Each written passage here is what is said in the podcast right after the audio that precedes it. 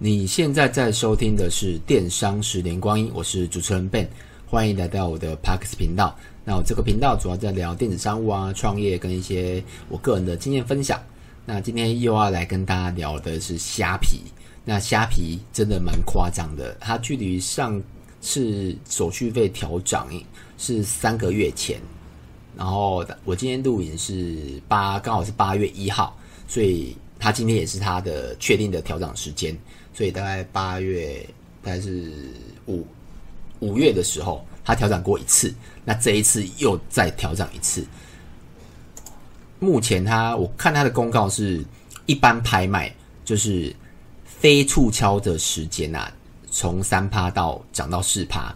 那如果是促销的时间，是四趴涨到五趴。它都有公告，每个月。他有公告说什么时间是促销，我记得一个月好像两次还到三次这样子。那商城店家就比较夸张一点，商城店家是目前收取最高的手续费到九趴啦。那它是根据类别，然后再加上金流，所以最高是抽到十一趴。那我自己，我们自己是做拍卖，没有到商城。我们早期有到做到商城，但因为它的各方面，我觉得都没有。很好，而且它的条件比较严格，很多规定要遵守啦，所以我们后来就把它降到变拍卖。我们的手续费就是收三到五趴这样子。如果啊，你的净利是二十万，原本是如果啊，更正一下，如果你的营收是二十万，那净利是十趴，所以就变成八趴或九趴，大概是这个意思。那我个人的看法是。如果啊，你是有公司，然后你有开 V 发票，那这部分我觉得影响最小。为什么呢？如果你是开公司，你基本的毛利、净利，还有一些进货发票啊，然后税收啊，然后人事成本啊、商品成本跟一些耗材，应该会有计算，所以你你一定会抓到基本的净利。那只是多收一趴。不会影响太大，这我也是我们自己的经验啊。因为他现在他现在多收了一趴，那你说我们会因为这一趴而影响到什么吗？唯一影响的就是净利变少一趴嘛。那你说会影响到说哇无法开下去啊，或者是生存很难啊，或者是呃开销爆炸啊？其实大家都还好啦，就是少一趴而已嘛。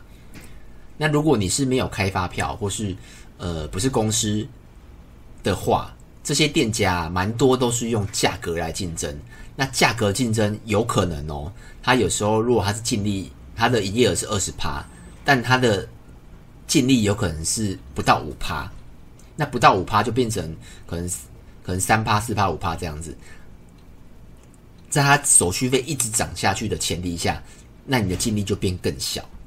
那你说为什么这些他这些店家他？没有公司，没有开发票，为什么还要这么拼竞争？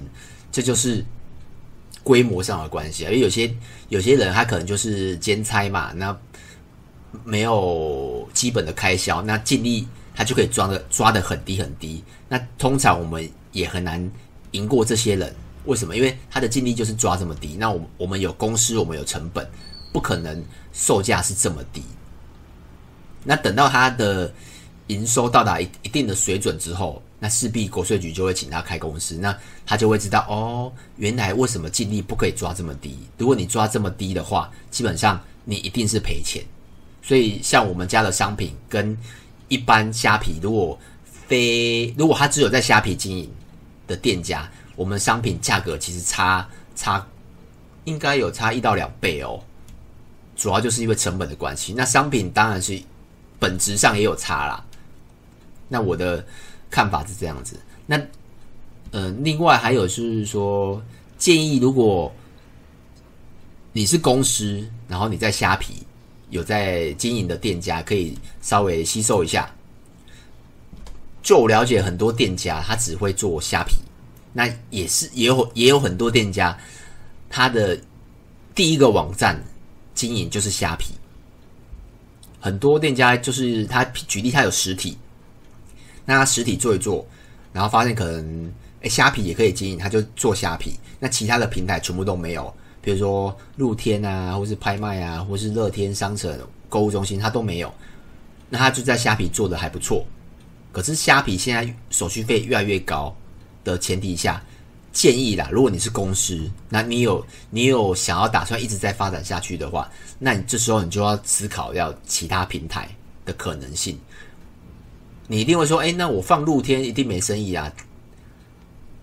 有可能会发生，但你你也有可能也会有生意啊。像我们也有经营露天啊，虽然露天生意真的没有到很好，但它也是一个平台。你怎么知道会不会有有可能虾皮的某个时间点会转移过去，或者是你的店家属性很适合在乐天，或是很适合在购物中心，或是很适合在其他的平台，这都不一定的。只要你能力许可的话，都可以。那大家一定会问说，为什么建议公司才这么做了？因为如果你不是公司的话，你是个人卖家，那些费用你可能比较难承担得起。举例啊，像某些有一些平台，基本上一年就是要缴平台费用，可能一年大概一两万块。那还有它的手续费，虾皮的手续费其实算正常了，对我们来讲，因为三到六趴其实都正常。像其他的平台也都是收五到六趴，购物中心收到更高，二三十趴都有。那如果你不是公司的规模经营的话，你会很辛苦，而且也不建议。所以我这边建议的是公司可以思考这一块。那再来也是不要只放在虾皮啦，就是思考的，也不要思考着，就是不要放在虾皮，那也不一定要思考放平台。像如果你是很多。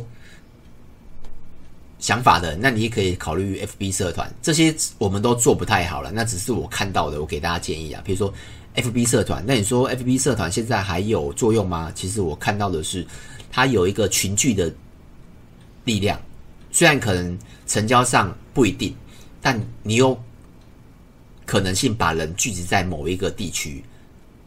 那我看到有些店家，他的社团的群聚率是很大的。那在 Line。那有些费用目前最高是你可以发两万两万五封的讯息，然后一个月是四千多块。那你也可以用选择免费的方案，但前提是你要先开始经营，你才可以开始发。那再来还有直播，那直播可能门槛要更高一点，不是说你打开就有就有人买，所以不一定也不一定要。发展平台性的，你也可以思思考其他的方式，像 IG 也是一个方式，抖音也是一个方式，就是你有办法把人流汇集进台，汇集进来这样子。那再来，你也不要只把资源全部给虾皮。像我们做虾皮的话，我们虽然会下虾皮的广告，就是关键字啊。主要是关键字广告跟跟他们的一个关，就是他们有两个广告，一个关键字跟连署广告之类的，我有点忘记名字了。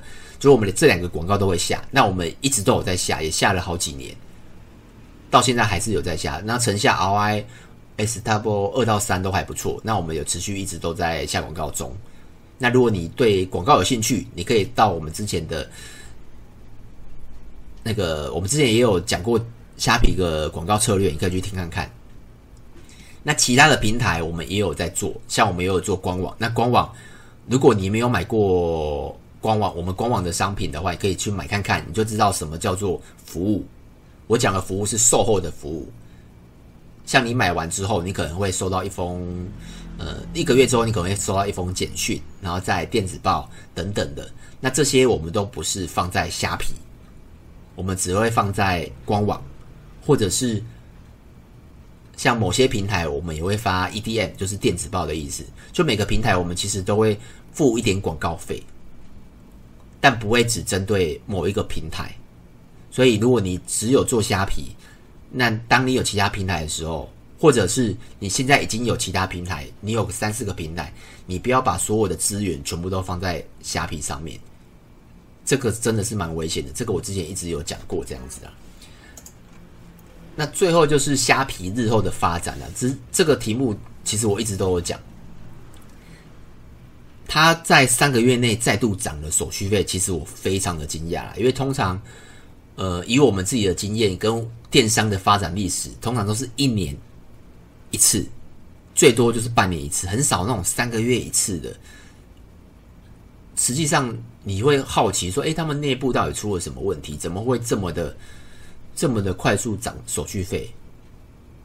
所以它之后啊，我就比较难预测了，因为我觉得最高可能到六趴。那它目前已经到达了五趴啦，就是促销时间是五趴。那你说以以后会不会六趴以上？照这个发展是有可能的哦。为什么？因为它没有敬业嘛。以拍卖平台来讲的话，没有人打得赢它，而且大家购物习惯已经被养成在虾皮了。除非有另外一个竞业有办法挑战它的霸主地位，那你说，哎，Momo 啊，YGO 啊，是不是也好像也很强？是没错，很强。可是它的受众是不一样的。会在 Momo 买的人不一定会在虾皮买，这个是我研究过很多次，也问过很多人。因为虾皮它的受众年龄层比较低，那购物中心的年龄层比较高。虽然你去看 Momo 的股价非常高，但它的购买的受众是不一样，而且购买的频频率也非常不一样。那交易费。我相信只会越高，一定不会越低。但你说有没有机会破六趴？我觉得是有的。以它目前这么敢涨价的姿态啦，我觉得为什么他愿意涨价哦？我觉得应该是就是他涨完第一次之后，可能发现哎，居然营收没有掉，然后也没有虽然造成反弹啊，但他整体的状况都很都很正常。那他自然的三个月之后再涨一次，那如果还是一样都没有。营收啊，各方面啊都很正常，那它可能还会再涨一次，那会一直涨下去，那涨到一个平衡点，它就可能停下来观看一下。为什么要涨呢？因因为你想哦，它的营业额如果维持在一定的水准，就是都没有什么掉，但它只要调涨多收一趴，那它的净利就是成长一趴，是非常恐怖的哦。以它的营业额来讲，你看如果是十亿，那一十亿的一趴。哇，好难算哦！十亿的一趴我不知道多少，对啊，就是哎十，对哦，太难算了，那就金额非常大哦。那再来啊，它其实它里面也有公告，有特别预告一下，它有讲说日后还会有其他的费用。它就是如果你有之前有也玩过那个阿里巴巴就知道，或是淘宝嘛，它很多的都会收费。那像我们其他台湾的其他平台啊，乐天啊、YGO 啊、某某啊，或是反正各。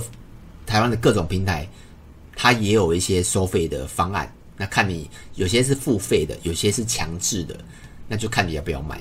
那我相信它之后一定会推出更多的方案，让你选择购买。然后广告部分也会越来越多，那它的净利就越来越高嘛，因为它开始收费了。那我最后的结论是说，虾皮你还要做吗？我觉得还是像我们还是会做。但就是不要把全部的心力都放在虾皮上面，那要寻找可能性啊。那我也觉得它的红利应该是结束了，虾皮的红利，因为你看哦，你卖一样商品被抽六趴，以后可能是六趴更高啦。那如果你是做商城，将近被抽十几趴，那你的净利就是直接掉这么多。如果你没有竞争力的话，是蛮可怜的。就像我们。呃，你你你的商品的毛利一定要把它拉到一定的水准，不然你公司最后营收很高，但有可能没赚钱。那如果你是现在已经在做的，那就可以继续做。那如果你是，就是我的频道很多人就是想要创业嘛，如果你还没做，但你只选择要放虾皮，而且你没有其他的平台或管道可以去放的话，这时候你就要思考。像我知道很多人会问说，诶，那我要去从那种。呃，泰国啊、日本啊、一六八八啊、淘宝啊，把货带进来，或是或是水货，或是你自己带货进来，你要算一下那个毛利哦，因为它直接手续费就是扣五到六趴，之后可能更高。那如果你的毛利太低的话，你会赚不到钱。以前是直接赚嘛，因为为什么？因为它以前是零手续费，那可能是一两趴还可以，可是现在是越来越高。加上国税局查的又凶，如果你到达一定的营业额，一定会被查。所以你要去思考一下，就是现在如果你要创业，你要只在虾皮，这个可能性还存在吗？大概是这样子。那如果你觉得这一集啊有帮助到你，可以到 YouTube 跟 FB 找我，名字都是电商的十年光阴。或是有什么问题也可以留言。那你觉得这一集有帮助到你，可以帮我到 Apple Podcast 给我个五星评分跟一个鼓励。那就这样子喽，拜拜。